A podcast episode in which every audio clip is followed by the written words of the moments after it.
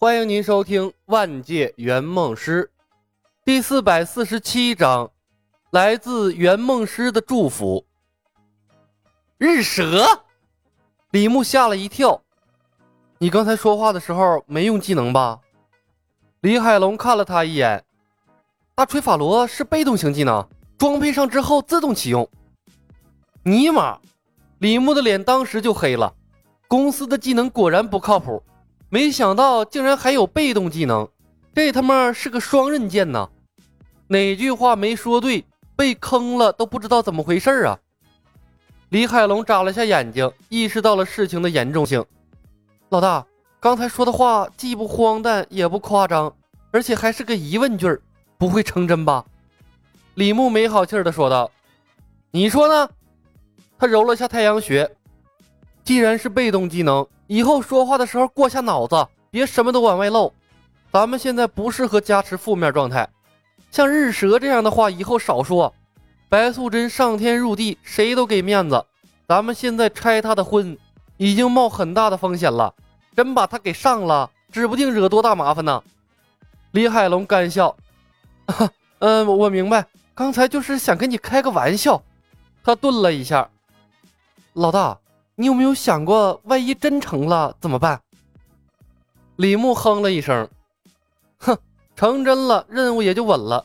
许仙的婚姻指定拆散了，只要能顶住来自上面的压力，以白素贞相夫教子的温顺性格，让他教客户法术也容易，相当于直接走捷径了。李海龙看着李牧，试探着说道：“要不老大你牺牲一下？”了不起，我多吹几句，把满天神佛都禁锢到天上下不来呀！几率哪有那么高的几率啊？李牧道：“真能言出法随，做任务哪还用那么费劲？这个时候你早该成仙成佛了。”啊，是说的也是。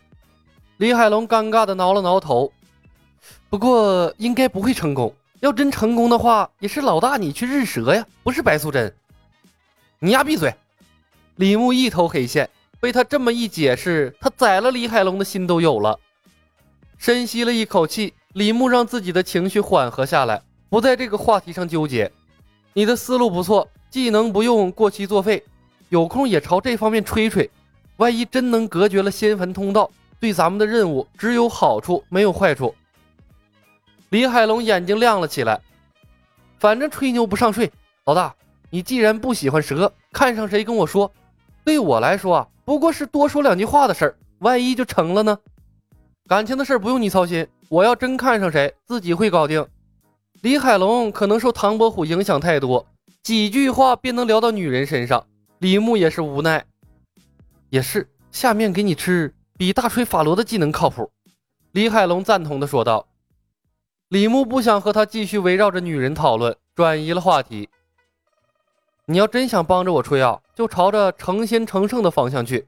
我现在修炼的是蜀山派御剑术，最好能来个一日大成、三天圆满之类的。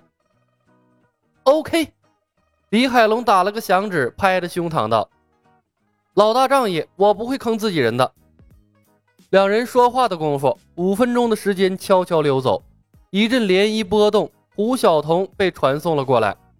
李海龙适时的闭上了嘴巴。胡晓彤戴了一顶披肩的假发，她换了一身淡绿色的古装长裙，连背包都是古装样式的，在装扮上明显下了功夫。现身后，胡晓彤先是看了眼唐伯虎，便把目光落在了李海龙的身上，眉头一皱。唐伯虎，显然星爷的知名度比李牧大多了。正是在下。呸！胡晓彤脸色一冷。毫不掩饰的朝地上啐了一口：“渣男。”李海龙一愣：“我们是第一次见面吧？”“是第一次见面，但这并不妨碍我对你的评价。”胡晓彤说道。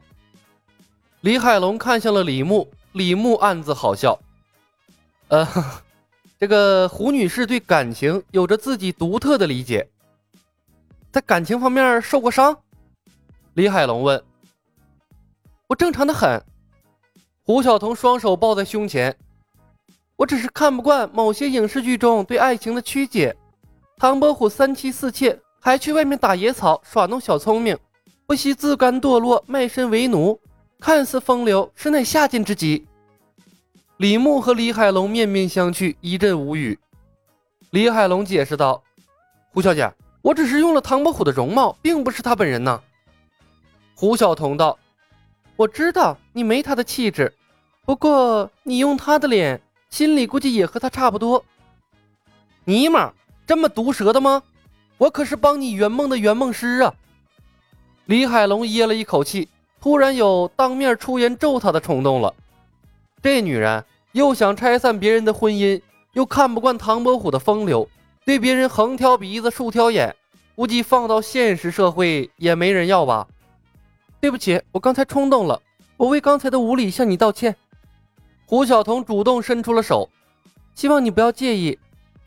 没关系，为客户服务是圆梦师的宗旨。李海龙微微一笑，小姐姐是性情中人，现实世界。像你这样敢直接抒发自己情感的人太少了。我选择唐伯虎的脸啊，主要是为了任务方便。没想到让胡小姐误会了。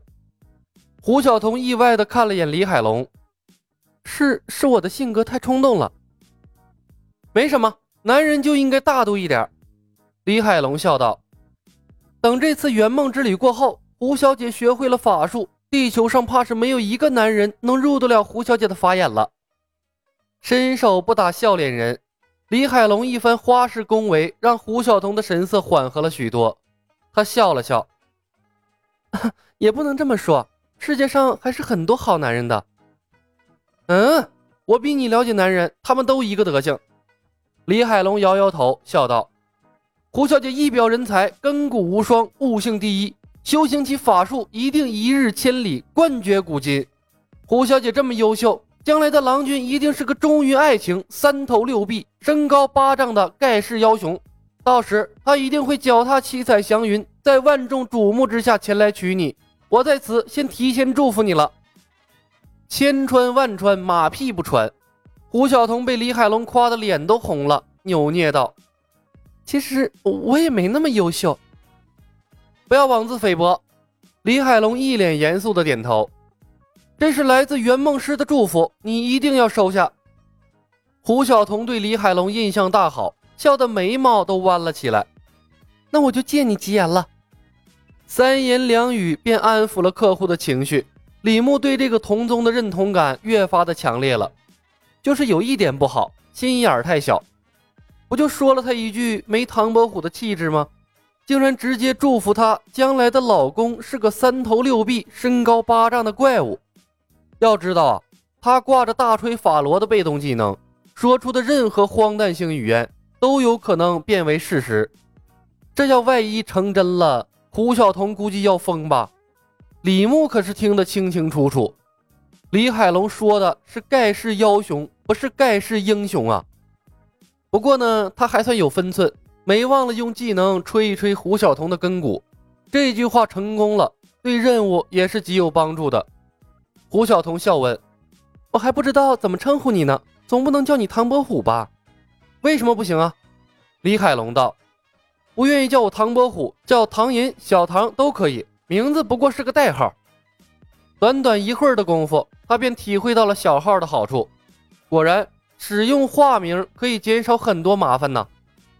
嗯，那我叫你小唐好了。胡晓彤想了想，说道。你们也别叫胡小姐、胡女士了，显得生分，直接叫我小童就好。毕竟在这个世界，我们是一个团队。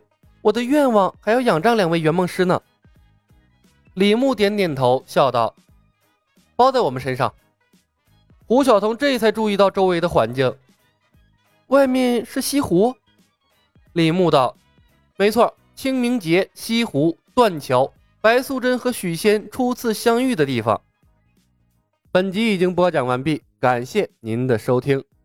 喜欢的朋友们点点关注，点点订阅呗，谢谢了。